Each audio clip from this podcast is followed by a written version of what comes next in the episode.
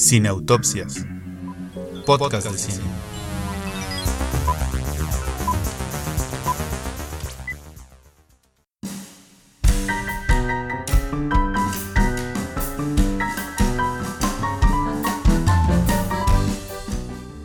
Bienvenidos a este nuevo episodio de Sin Autopsias, porque hace mucho que no nos pasaba.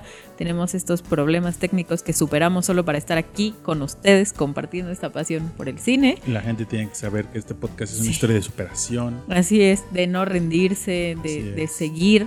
Algún día van a hacer una película con nuestra historia y se va a llamar Green Black Book. Muy bien. Hasta, hasta el día de Green Black Book, ¿no? Vamos a, a mantenernos aquí comentando sobre cine. Bueno, y además tenemos un programa como muy lindo porque son tres películas que, de las cuales tenemos mucho que decir, ¿no? Y Alberto creo que no odia ninguna. Momento especial en Cine Autopsias. Alberto no odia ninguna con particular De una rencor. todavía no me decido. Ese no se decide, pero eso ya es mucho más de lo que hemos tenido en programas anteriores, ¿no? Entonces imagínense un programa casi libre de negatividad de Alberto. Así que, ¿por qué no dejamos que él nos cuente de qué vamos a hablar el día de hoy? No, pues ya con ese peso en mis hombros ya, Uh, ya no sé qué decir. Pero de lo que sí estoy seguro es que hoy vamos a platicar con ustedes de un clásico que es El Cisne Negro. Dirigida por Darren, Ar- Darren Ar- Aronofsky, porque esta semana es su cumpleaños, ustedes se van a dar cuenta ahí en nuestras redes sociales porque lo vamos a festejar el mero día. Y hablamos de él en el programa de radio. Así es, en nuestro Cine Autopsia Radio también comentamos algunas de sus películas y reservamos la mejor para ustedes que nos están viendo y escuchando, que es El Cisne Negro. Y de la cartelera y de los Oscars y de, de lo que todo el mundo está hablando, vamos a comentar. Green Book y la favorita de Yorgos Lanthimos. Así es. Bueno, pues ese va a ser nuestro contenido. Esperemos que sea de su agrado. Y vámonos directo con El Cisne Negro.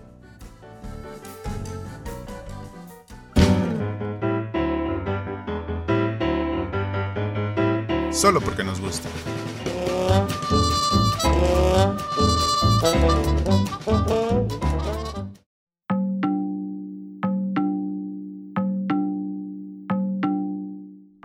Nina es una bailarina de ballet que quiere ser perfecta.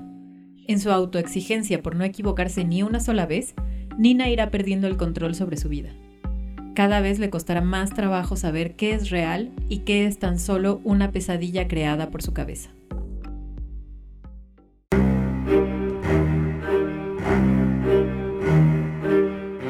Bueno, pues Darren Aronofsky es uno de los directores que por varias películas nos gustó mucho. Adorábamos cada cosa que salía de su mente. Hasta hace muy poquito tiempo que ya no. No, no es cierto, ya tiene dos películas y no es como del... ¿qué es? ¿14? ¿15? Eh, no es. Sí, O sea que ya- 16, 16, ¿Sí? 18, ¿no? Debe ser más o Sí, no, menos. ya, ya lleva Ujú. varios años. Así es, pero antes de hacer ese par de malas películas, Ujú. Nos regaló al mundo, a nuestra vida, a nuestras emociones y a nuestros traumas el cisne negro. ¿Qué tenemos que decir acerca del cisne negro? A ver, pues algo que eh, podríamos notar, digamos, posicionando el cisne negro dentro de la buena filmografía de, de Aronofsky, o sea, como si se hubiera acabado la vida en, en cisne negro. ah, mira, no es sí, 2014. ah, muy bien. Eh, a ver, la cuestión eh, que es importante decir es cómo presenta estos personajes, pero sobre todo que tienen como una idea fija, ¿no? Como una obsesión, una pasión. O sea, parece que hay algo en común con eh, poner a sus personajes en un mundo que va a ofrecer resistencia y ver cómo estos personajes van más allá de eso, ¿no? O sea, lo podemos ver, pues, solo por mencionarlas previamente. O sea, en Pi, ¿no? Está como esta necedad de encontrar eso y de ir en contra de todo. En Requiem por un sueño, Dios sabe que tal cual, ¿no? O sea, la trama es de estos chicos que tienen una idea en mente, ¿no? O sea, y, y son capaces de vender a su madre y la televisión de su madre sí.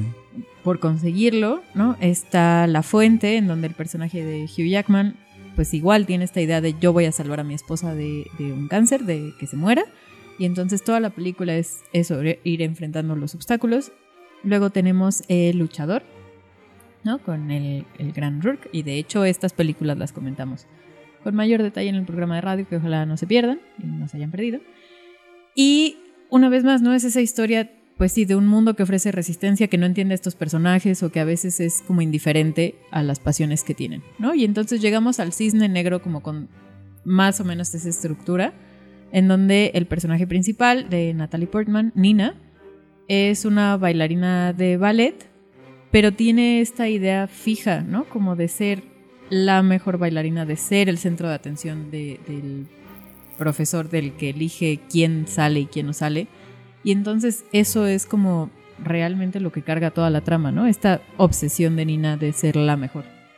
Sí, los primeros personajes de Aronofsky en sus primeras películas, como ya bien mencionaste, Pi, El Luchador, Requiem, El Cisne Negro, son personajes en busca de la, de la perfección, de encontrar eso que le dé sentido a su vida, que lo siga del, perdón, que los lleve adelante, ya sea, ya sea si es este número oculto dentro del Antiguo Testamento, ya sea si es ganar tu último round de lucha libre. Sí, o vencer a la muerte. Ya sea si es vencer a la muerte, ¿no?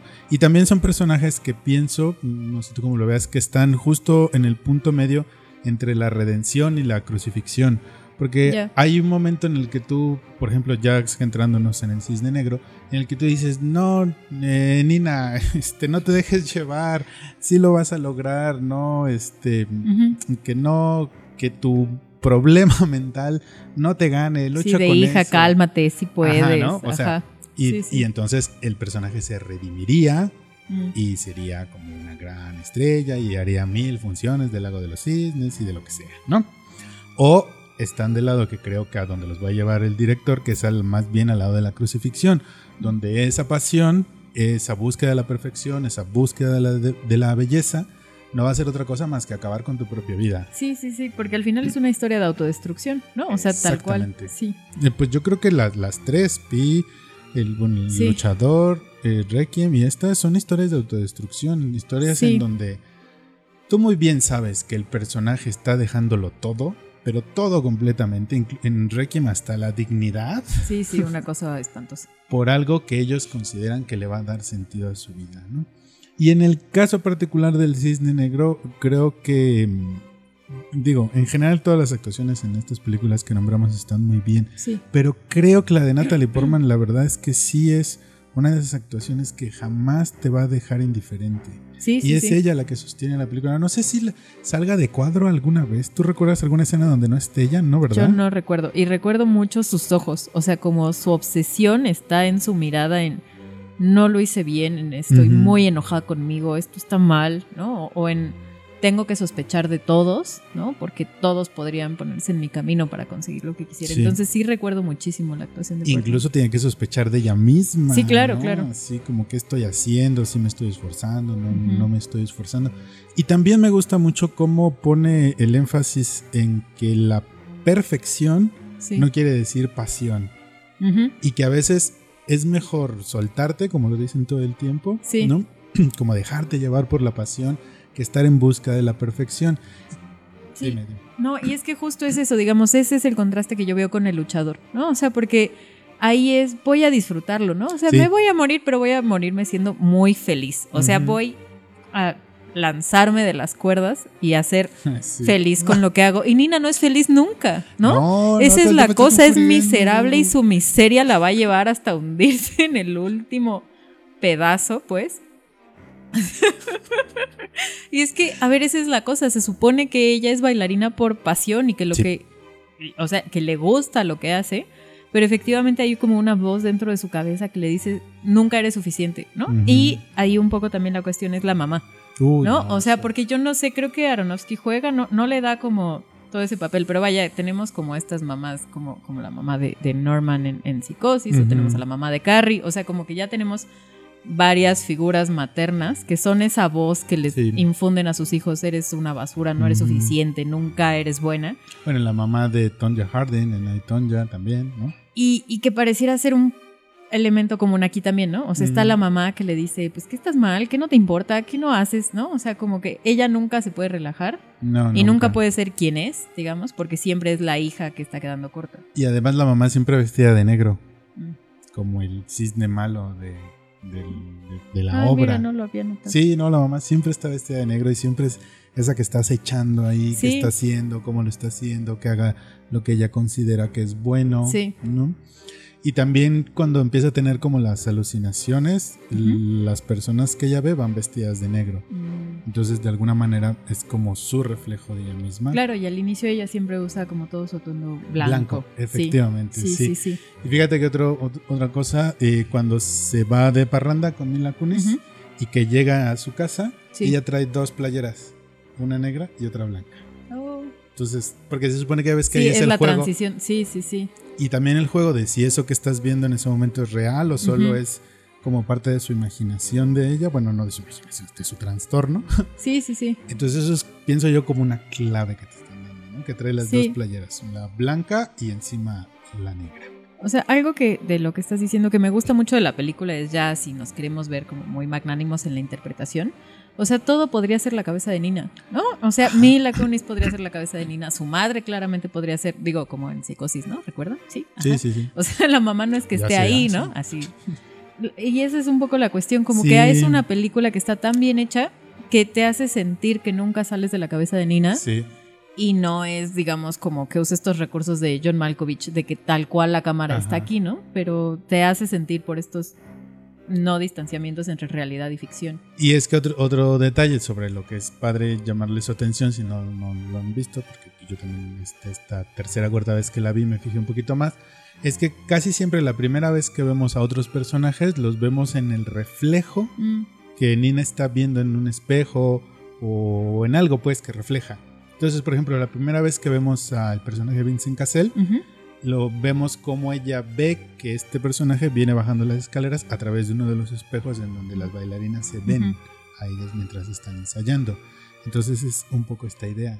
O sea, puede ser Sí. que en realidad solo estemos viendo lo que hay dentro de su cabeza. Sí, sí, y, la- sí. y que veamos otros personajes a través de los espejos sería un poco esa idea. Sí, Porque cuando está con su mamá también hay mucho juego de espejos. sí, sí, sí. Hay una escena muy claro. padre en donde están ellas, digamos, una a la derecha y otra a la izquierda, y entonces el espejo las refleja inversamente. Sí, no, y, y además, o sea, solo por lo que decías de las playeras, porque a veces es un poco la cuestión de si toda la, la paranoia y la inseguridad eh, la detona el personaje de Mila Kunis, ¿no? Y yo creo que no, que esa es como una lectura floja de decir, bueno, es Sí. que llegó su competencia y entonces se volvió loca, ¿no? O sea, como que la cuestión parece ser, por lo menos en mi opinión, que es como una película mucho más inteligente que eso, ¿no? o sea, Nina no se ve amenazada por Mila Kunis, como No, de, ay, me van a quitar, sino la cuestión es, es mi propia obsesión la que estoy poniendo en Mila Kunis, en mi mamá, en el personaje de Cassell. O sea, y, y que creo que por eso, como que al final de la película, o sea, la única salida es matarse. O sea, por eso es una cosa autodestructiva, pues, porque si no, no sales de tu cabeza. O sea, digamos que ya visto así, es como la única vía, ¿no? O sea, ¿cómo, cómo más, digamos, si tus relaciones con todos los que te rodean no puedes salir de tu cabeza en esas relaciones? No hay otra forma ni bailando, pues, que se supone que es su gran pasión, que ella pues. logre ser ella misma, pues. Por eso es que comentaba que es a medio camino entre la redención y la crucifixión. O sea, no, y en esta, como dices, más hacia la Ah, crucifixión. no, pues totalmente. ¿no? Sí. O sea, si realmente quieres ser la, hacer la mejor interpretación de los dos cisnes, tiene que ir tu vida Ujú. en eso. Sí, Y- literal. Y de manera literal, o sea, no es como simbólico, así de, ay, este, o sea, no, no, realmente tuvo que poner su vida para llegar a esas alturas. Y es un poco lo que te digo que también me gusta, porque a lo mejor tú te quedas pensando que quizá no era necesario. No, porque a lo mejor te hubiera gustado verla, pues como quizá bien, por decirlo de esa forma, Ya. pero, pero, o sea, si esta es una gran película, es porque es consecuente consigo misma. Sí, sí, y entonces el personaje al final hace lo que hace, porque esa es la única manera de que realmente alcance esa perfección, alcance esa belleza, alcance esas emociones que a ninguno de sus años anteriores hubiera logrado eh, hacer. sí. Sí. Y a ver, como que supongo que esto que dices de la, de la redención es, es inevitable no sentir empatía, sobre todo como por la Nina Sí. ingenua, que se siente mal, que es insegura y que quisiera ser más fuerte y más... No, no sé, ¿no? Como, como los demás esperarían que sea. Ajá, ¿no? exacto.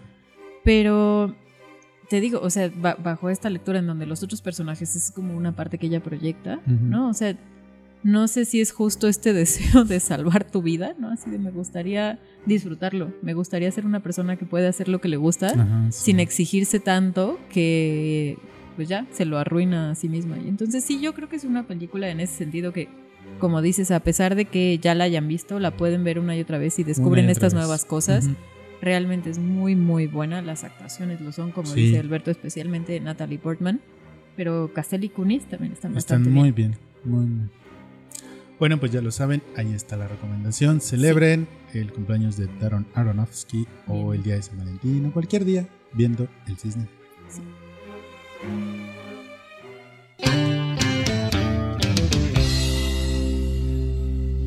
Reportando desde Hollywood, La Raza y varios más.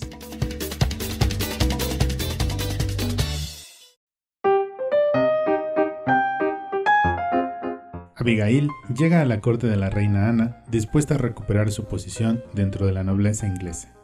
Pronto se da cuenta que para lograrlo tendrá que meterse en la vida y en la cama de la reina, pero no sin luchar contra su prima Sara, quien hará todo lo posible por regresar a Ana al lodo de donde salió.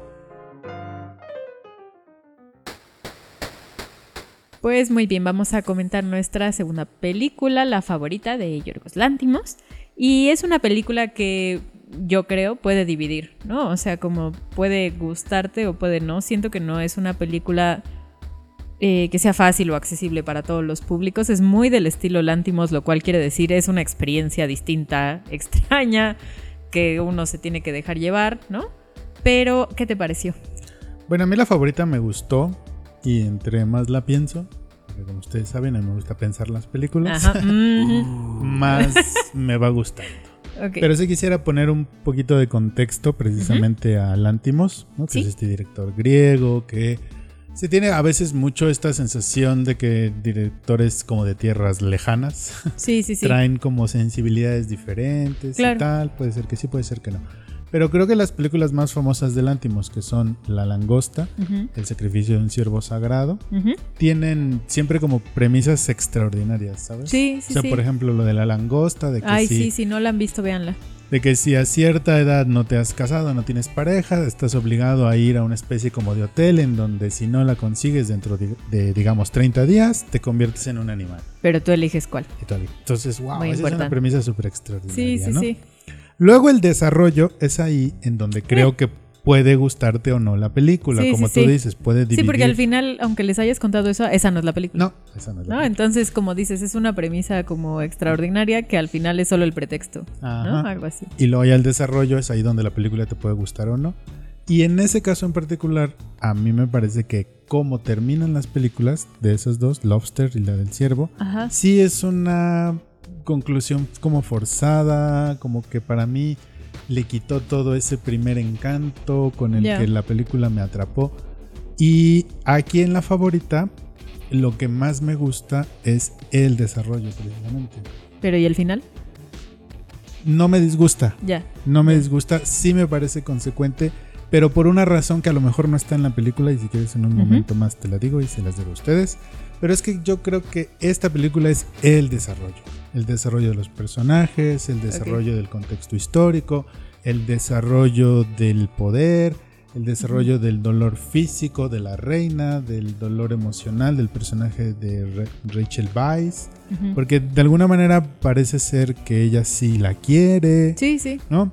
Es el desarrollo de la ambición de estas dos mujeres, que creo que entonces habría que detenernos un momentito nada más para recordar que la película se centra en este como triángulo amoroso de poder, de odio entre la reina Ana, el personaje de mm, Rachel Weisz y el de Emma Emma Stone. Entonces son ellas tres que están, pues eso, como luchando, tratando de ayudarse, meterse el pie o em, sabotearse la vida, un Sí. poco por poder, un poco por amor, un poco por ambición. Y me gustó mucho, fíjate, cómo desarrolló en cada escena, en cada diálogo, ese desarrollo, ese desarrollo de los personajes, de su historia y de lo que había alrededor de ellas. Yo creo que, eh, o sea, sin duda, como dices, es un triángulo amoroso, ¿no? Y también como Pues sí, como la evolución de los personajes, pero hay una parte del personaje de evolución de, de Stone, porque por ejemplo yo te diría que el personaje de Rachel Weisz, ¿no? No evoluciona o sea, digamos, no es una persona diferente cuando termina la película, salvo que tiene que aceptar su derrota, pero ella se mantiene como firme a sí misma, es como un personaje de yo soy así, soy un personaje fuerte, dictamino que se hace, que no, no les gusta y se va, ¿no? O sea, y tiene como que renunciar que va perdiendo, o más bien aceptar que va perdiendo.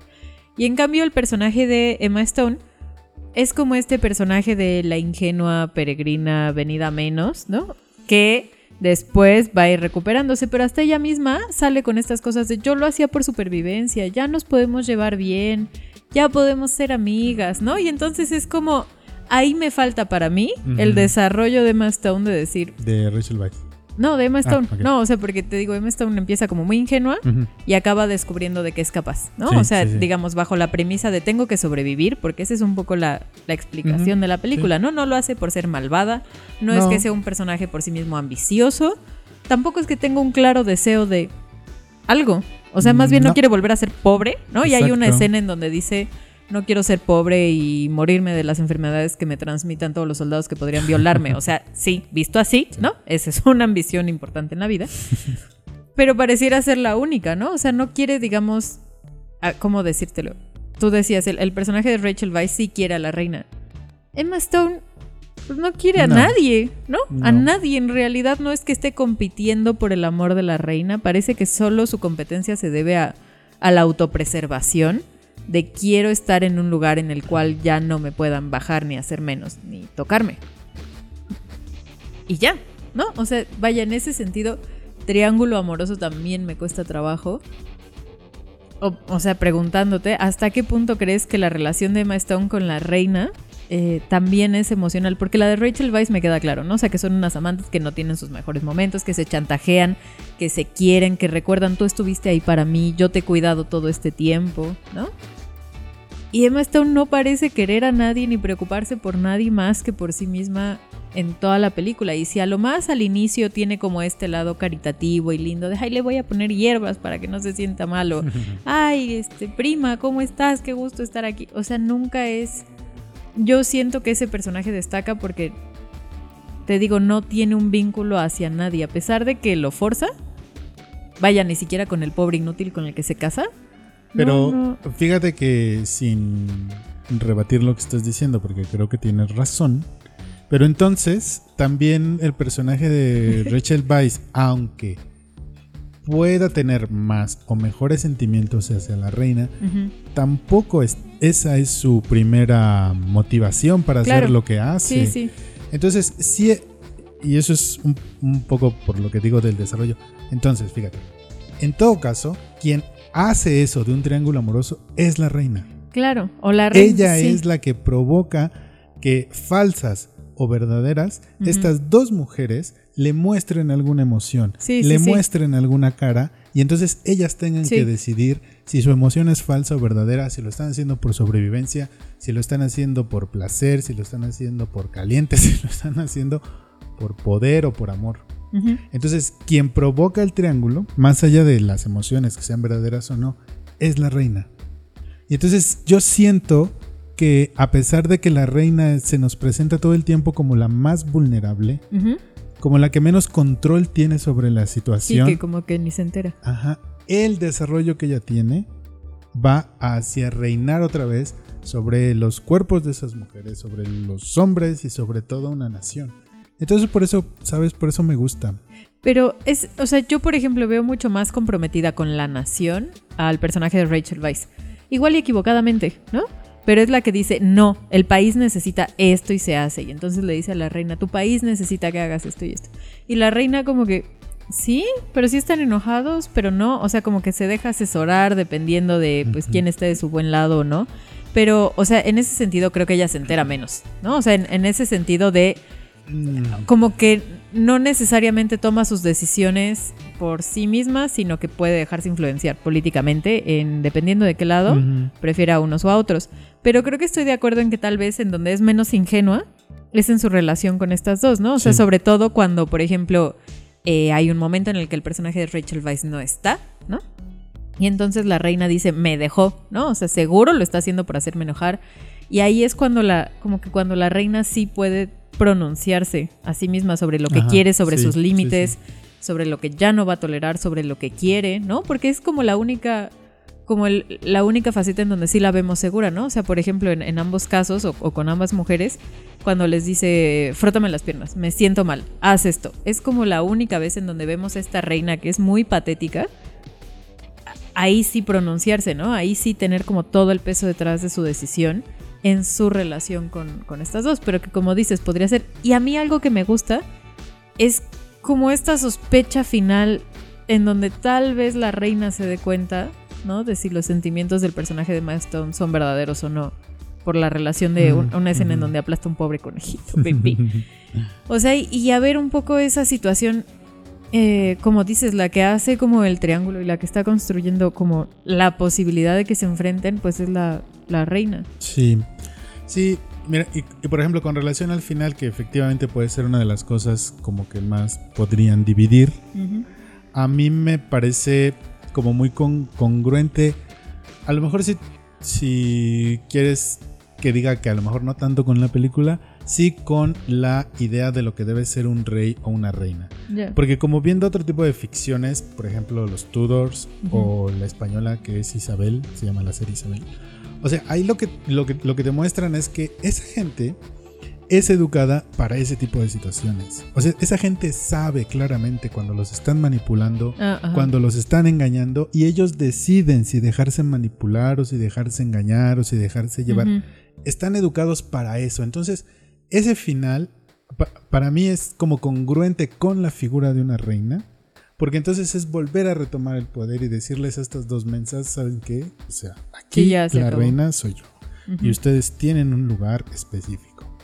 Entonces por eso me gusta, ¿sabes? No sé si Ok. sea congruente con la película, pero creo que sí es congruente con el personaje de una reina. O lo que debe ser un rey. Sí, o sea, puede entender que sea insatisfactorio en cierto sentido como de quedarse a la mitad de algo, ¿no? O sea, como de alguna forma no es un final que resuelva ¿no? No, que algo, no. en realidad solo es como tomar la decisión de cortamos aquí, ¿no? Y aquí se acaba este relato.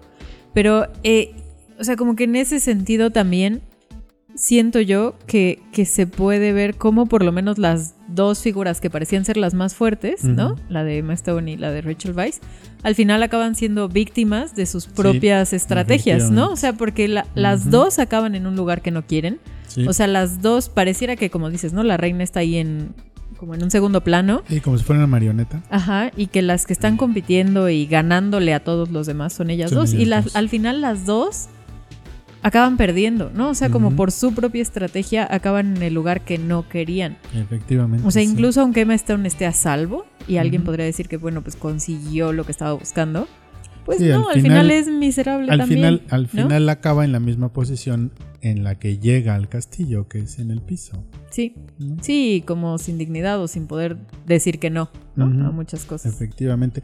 Pero bueno, la verdad es que La Favorita es una muy buena película. Sí, a mí me gustó. Yo creo que es una película que se pueden ser su puerta de entrada para el cine de este director. Sí, Yo diría Langosta también es una. Ajá, aunque yo diría que empezaran por aquí y luego Mm. como que se van para atrás. Es una de las favoritas para los Oscars. Las actuaciones son muy buenas, muy probablemente gane Olivia Colman. Muy probablemente, porque la verdad es que lo hace extraordinario, ¿no? Sí, Ya- las tres. Yo creo que las tres están bastante bien. Sí, no, también Emma Stone hace unos- Sí, o sea, la Tiene verdad es que sí. O sea, algo que comentaba con mi hermano, si hubiera ganado por este y no por La La Land, también hubiera estado bien, porque no se compara, pues, ¿no? o sea, como ni el personaje ni la fuerza que pone un poco de Y Rachel Weisz, qué buena actriz. Es Cada muy buena actriz. Yo no me voy a cambiar. O sea, sí, no, no, ustedes no si dejen de ver a Rachel Weisz.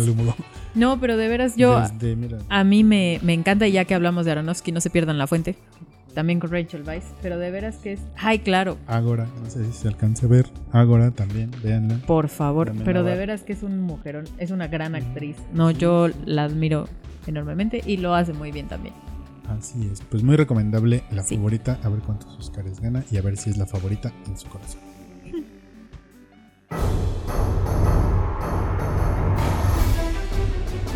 Reportando desde Hollywood, La Raza y varios más.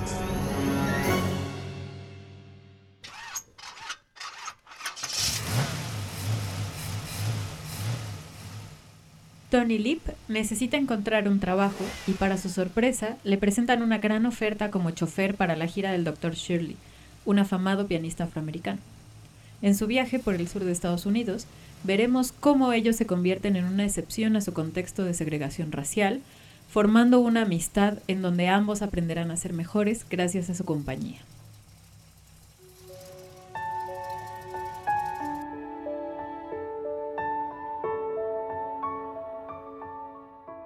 Bueno, pues ha llegado el momento de la verdad.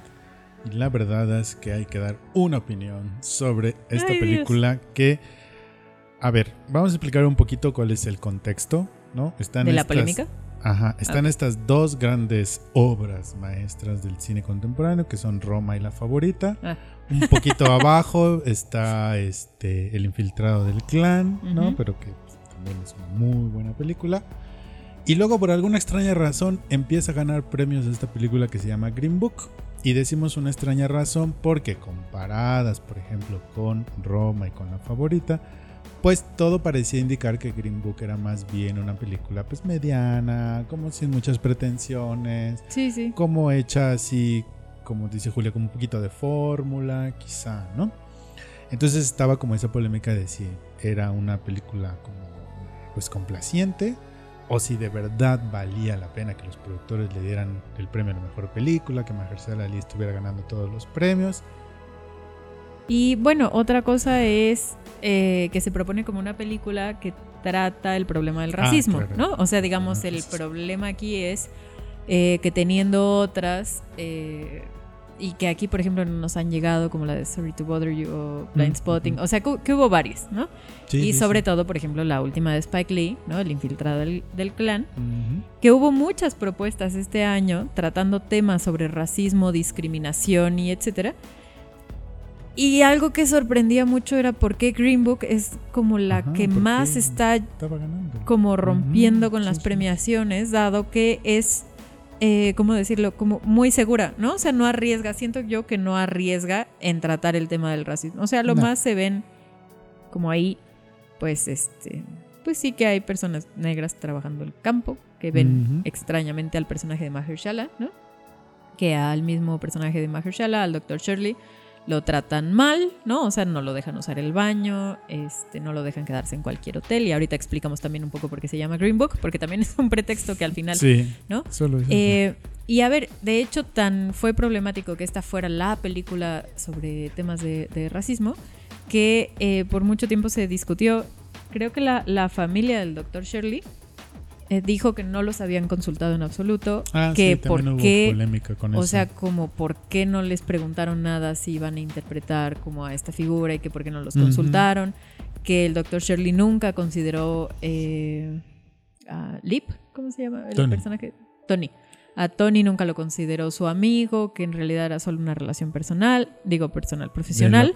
Y creo que salió una grabación en enero en donde se podía escuchar, eh, pues esto, a, a- Shirley diciendo que sí lo consideraba su amigo, que porque habían pasado tanto tiempo juntos que al Sí, sí. final, pues era improbable eh, que solo se quedaran en lo, en lo profesional. Es decir, hubo como muchas cuestiones políticas detrás de esta película, eh, pero que curiosamente no le jugaron en contra. Así como No. decíamos de First Man, en donde resulta que este sí, pobre hombre decide eso. excluir la escena de la bandera. Y bueno, pues así hay muchas cosas políticas, pero que no han frenado, eh, por lo menos como el, el ruido ¿no? Ujú. que ha hecho esta película para llegar a los Oscars. Y ni siquiera artísticas, porque como ya Ujú. lo comentamos cuando comentamos las nominaciones, el director de esta película, Sí. la verdad es que es un nobody, es un don Sí, o sea, no, entonces, más bien, más que un como- don nadie, yo, yo fui prejuiciada al cine, la verdad, ¿no? ¿Para qué les voy a mentir? Yo sí llegué Ujú. pensando que no me iba a gustar nada, o sea, pero vaya, porque no son mi tipo de películas, o Sí, sea, sí. Farley tiene como, o Sí, sea, no, pues te si digo. recuerdan Loco por Mary, ¿no? Ahora imaginen que ese ganó, o sea, ese director ganó a mejor drama, ¿no? Y, o sea, y que ha ido recogiendo los mejores eh, premios. Entonces sí era como una cosa muy sorprendente, como de. Y, y algo que también se comentó es: no puede ser que por Green Book nominen a Farrelly antes que a otros directores Sí, que lo merecen igual. Pero, Pero, el veredicto es. a ver, a mí sí me gustó. Pero les voy a decir por qué. Porque a mí me gustan mucho las películas noventeras. Me gusta mucho esto de sentarme en mi casa, ser feliz, a ver Erin Brockovich, a ver Filadelfia, y entonces todas estas como películas que hacían en los noventas donde hay un final feliz, donde te cuentan un poco la historia de justicia social, en donde los personajes sí van a superar las adversidades y al final, ¿no? Como tener una buena relación, amistad y así. O sea, pensemos en Denzel y en Tom Hanks, ¿no? Entonces, o sea, es siento que es como una fórmula. Para mí se sintió como una película hecha en los 90, si eso tiene sentido decirlo. Siento que es anacrónica en ese sentido, que, que, no lee el ambiente en el que está, que no lee el año en el que está, que no lee que Trump es presidente de los Estados Unidos, porque sí es una historia como muy... A ver, ¿por qué sí me gusta?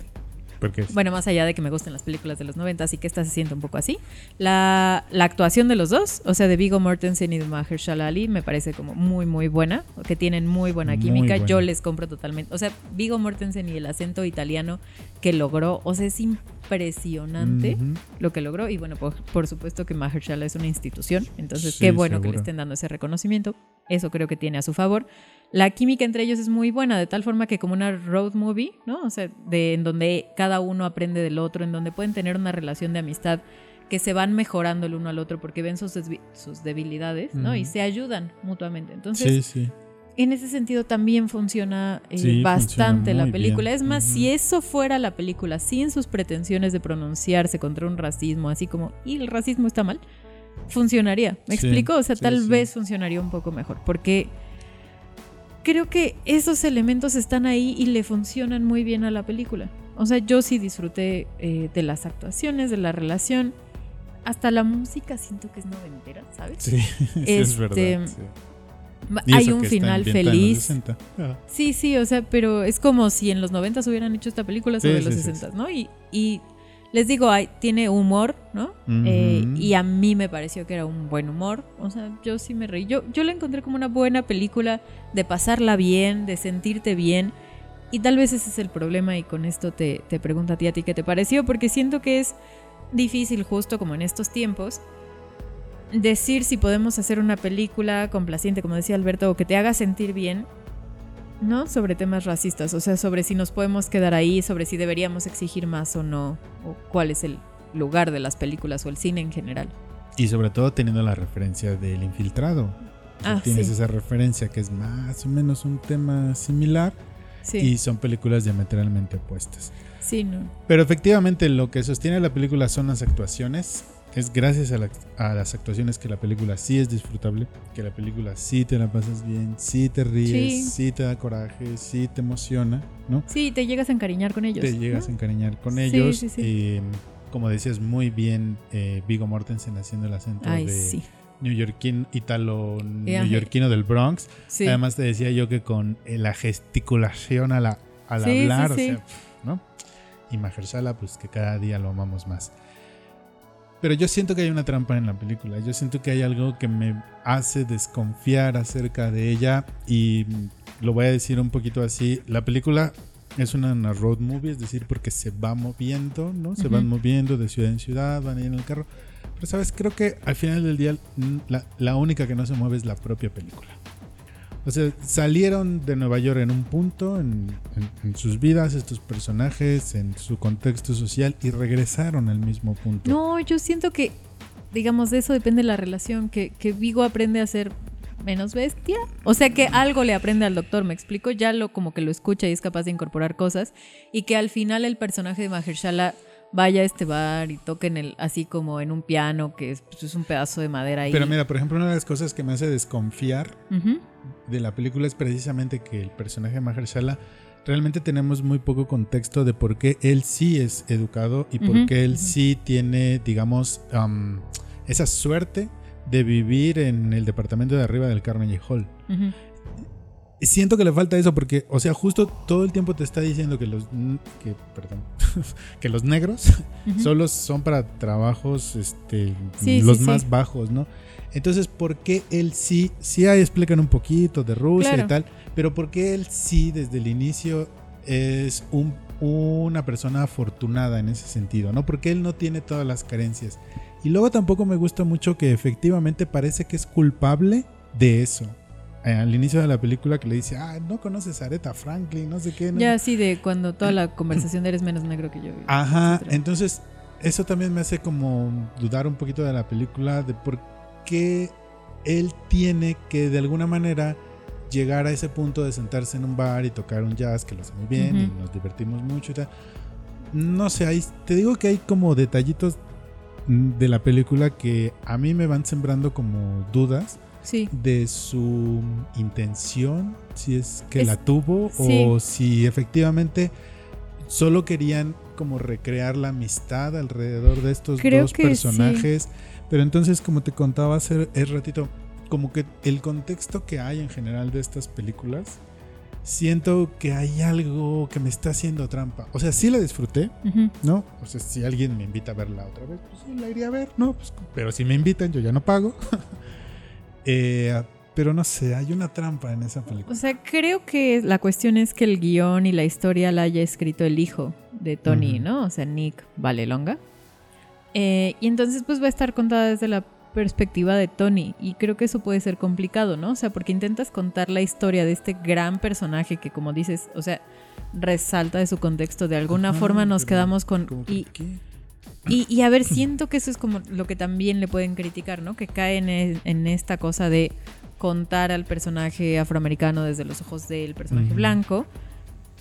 Eh, y entonces, bueno, pues sí puede ser problemático eso de, pues, ¿por qué no hicieron un poco más pareja la situación? ¿no? O sea, ¿por qué no nos fueron contando la historia de ambos en lugar de eh, el personaje de Mahershala a través de los ojos de, Tony? Sí, porque a pesar de, que eh, Mahershala, su personaje, no ve esa falta de acercamiento a su pueblo como un obstáculo, de todos modos, como efectivamente haber hecho un poquito más este viaje y de vuelta entre los dos. Sí, sí, es decir, así como al personaje de Vigo le falta barrio, digo, le falta educación, al de, de Mahershala le falta barrio, pero eso creo que hubiera servido más como para, en general, la historia, que fuera esa relación como de complementación, como lo estás diciendo, y sin embargo... Yo siento que quisieron hacer un poco de las dos cosas, mm. tanto la amistad como el contexto, y entonces ahí la película ya no cuaja del todo y quizás es la trampa que, me hace dudar de ella. Sí, a ver, y tal vez esa trampa, o sea, viene desde el mismo nombre, ¿no? Porque Green Book es este libro que eh, se tenía en los Estados Unidos, sobre todo en el sur, porque como ustedes saben, los afroamericanos, o sea, durante la segregación, ¿no? Que realmente tiene muy, muy poquito tiempo. O sea, creo que es algo que también el infiltrado del clan te hace ver bastante bien. Sí. Que creamos que la segregación ocurrió hace muchísimo, no, es totalmente falso, ¿no? O sea, eh, digamos, pues los que tengan por ahí de 40, 50 les han de haber tocado ver cómo a sus padres los, los segregaban claramente o más. Y entonces, Green Book era este libro para los afroamericanos que viajaran al sur de los Estados Unidos en una época en donde la segregación era todavía más fuerte ahí. Vacation without aggregation. y a ver, y la cosa es, desde el título parece que va a ser una película sobre la segregación, o sobre el racismo, o sobre... Y al final es una película sobre amigos. O sea, y qué bueno que tengamos una película sobre amistad sin masculinidad tóxica. O sea, gracias Dios. ¿No? O sea, porque eso es muy bueno, como son dos hombres y pueden ser amigos y no tienen que ver quién es más fuerte y quién, ¿no? Como este tipo de cosas que uno ve así, ya saben ustedes. Entonces, ese es como el gran acierto de la película, la relación que tienen estos dos. Y justo sí, ¿no? O sea, como que está este trasfondo que quieren hacer esta denuncia social. Te digo, a mí se me hace el estilo Filadelfia o Erin Brockovich. y no estoy diciendo que estén al nivel o no, sino que cómo se hacía crítica social en los noventas, ¿no? Simplemente como en, en la metodología, desde dónde se posiciona el cine hollywoodense para hablar de un tema complicado, ¿no? Porque Spike Lee está en los márgenes, ¿no? o sea, no, podríamos decir hollywoodense, ¿no? Sino cómo una película popular se posiciona frente a un problema. Y en ese sentido, sí me parece, pues eso, o sea, que tiene como un tono de otra época y que lo que más valor tiene, que es esta amistad, que es una película sobre amistad. O sea, justo el otro día me preguntabas, como de si no se me ocurrían películas sobre amistad y que me costó mucho más trabajo, pues esta es una de ellas, ¿no? Sí. Y, y en ese sentido, bueno, yo sí creo que tiene como varios puntos flacos desde donde atacarla como políticamente y en cuestión como de crítica y de la metodología que siguieron. Pero también se me hace una película disfrutable. Te digo, al final yo iba tan prejuiciada, o sea, yo pensé que la película que íbamos a ver era como de, ah, vamos a ver una película de blancos por blancos diciendo, ay, miren, no somos tan malos, ¿no? O sea, como un Sí. poco como lavarse las manos de, no, sí, hay blancos no racistas, ¿no? Hay unos bestias, pero no racistas. Y al final no, o sea, superó esa expectativa como mala que yo tenía, como bidimensional. Sí, exacto. Es que así la habían pintado un poco. Sí, entonces la verdad es que yo sí decía como es que esto no se ve bien y por el tráiler se, sí se veía muy unidimensional de Eh. los buenos buenos contra los malos malos y qué bueno que Vigo es blanco y bueno, ¿no? Así Sí. como qué combinación. Y no, o sea, sí tuvo como varias capas más. Es verdad que el único momento en donde como que el personaje de Mahershala empieza a dibujarse más, lo, lo, lo despachan muy rápido cuando le dice justamente eh, a Vigo Mortensen, pues ya sé que no soy lo suficientemente negro como para estar con los míos. Y tampoco soy blanco, ¿no? Porque no me Sí, van a aceptar sí. en sus comidas ni, ni nada. Entonces es. estoy en un limbo. Por tener educación estoy en un limbo en donde no pertenezco a ningún lado. Y eso era muy interesante. Ajá, sí, es, es, es un poco lo que te va a decir hace un momento. Creo que el- había como para complejizar más en los Sí. personajes, como para compenetrarse más en, en su relación, en sus virtudes y sus defectos. Y no como tratar de dar un panorama político, social, que al final también quedó Sí, un poquito... que ese es el mayor punto flaco, de hecho. Sí, sí. Pero bueno, pues a ustedes qué les parece, ya la vieron, vayan a verla. y ¿Les gustó? Les gustó, las actuaciones son muy buenas. Sí. Ya saben que estamos en redes sociales para lo que se ofrezca.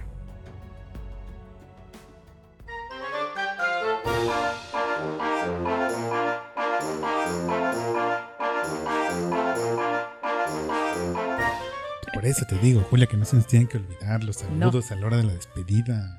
O sea, ustedes creen que no, pero es que es la pasión que nos lleva por delante y luego se nos acaba el tiempo. Pero así que antes de que se nos acabe el tiempo, sobre todo y más que nada, primero es lo primero. Alberto, ¿a quién le mandamos saludos? Le mandamos muchos saludos a Gabriela Macedo porque fue su cumpleaños. Feliz cumpleaños, Gabriela. a Mariana Arta Sánchez porque va a ser su cumple, Muchas felicidades. a nuestra amiga Carla porque también va a ser su cumple Carla, felicidades. Y a nuestros amigos y colegas de Seriestesia Sí. que nos pidieron un saludo a través de Instagram. Entonces aprovechamos que estos saludos nos llegaron por Instagram, por Facebook y por Twitter para decirles que esas son nuestras redes sociales. Ahí nos pueden contactar para lo que se les ofrezca en cuestiones de cine, de series, de actores, ¿no? Así es. Opinión, por supuesto. Sí, bueno, y nunca está de más recordar que nos pueden escuchar por iVoox, iTunes o vernos y escucharnos a través del canal de YouTube, al que seguro ya se suscribieron, ya le pusieron la campanita para recibir las Todo eso. notificaciones. Así es. Y también recuerden que todos los lunes en punto de las 13.30 ustedes ponen ahí en su buscador Radio Lex Ujú. y la página que les salga le dan clic y ahí estaremos con el- la, la radio en vivo sin Y si no, el- siempre los lunes antes del programa ponemos el link, así que no hay pretexto, digamos, de buscar o no. Ahí va a estar en Twitter, Facebook Instagram el link desde el cual nos pueden escuchar los lunes de una y media a dos y media. Ah, sí, sí, como dijo Julia al inicio, este fue un programa lleno de pura buena onda porque las tres películas que vimos pues, nos gustaron, nos hicieron reflexionar, nos hicieron pensar y pues estaremos muy atentos a ver qué pasa con los Óscares, ustedes también, ahí lo, lo estaremos comentando en redes sociales, en el radio, en los episodios y a ver en dónde más, en la esquina donde nos vean, Así es. nos preguntan. Y hoy tuvimos mucha suerte de que la magia detrás de Cineautopsias está aquí con nosotros. Pensamos que no, a mí me habían dicho que no, pero sí, así tuvimos la suerte. Así que muchas gracias, Paula. Y, muchas, y Lázaro. Ah, sí, claro, sí. él a, a distancia, ¿no? La- nos, mandó, las buenas vibras. porque aunque no lo crean, las necesitamos. Ya estábamos Así llorando, es. así que gracias, Lázaro. Sí. Y muchas gracias a ustedes por vernos, por escucharnos, por seguirnos, por comentarnos, por compartirnos. Sigan así y nosotros nos vemos y nos escuchamos en la siguiente autopsia. Hasta, entonces.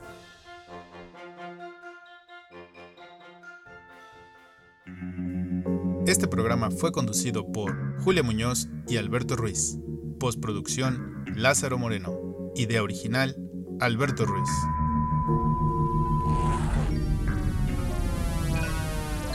Cineautopsias. Podcast de cine.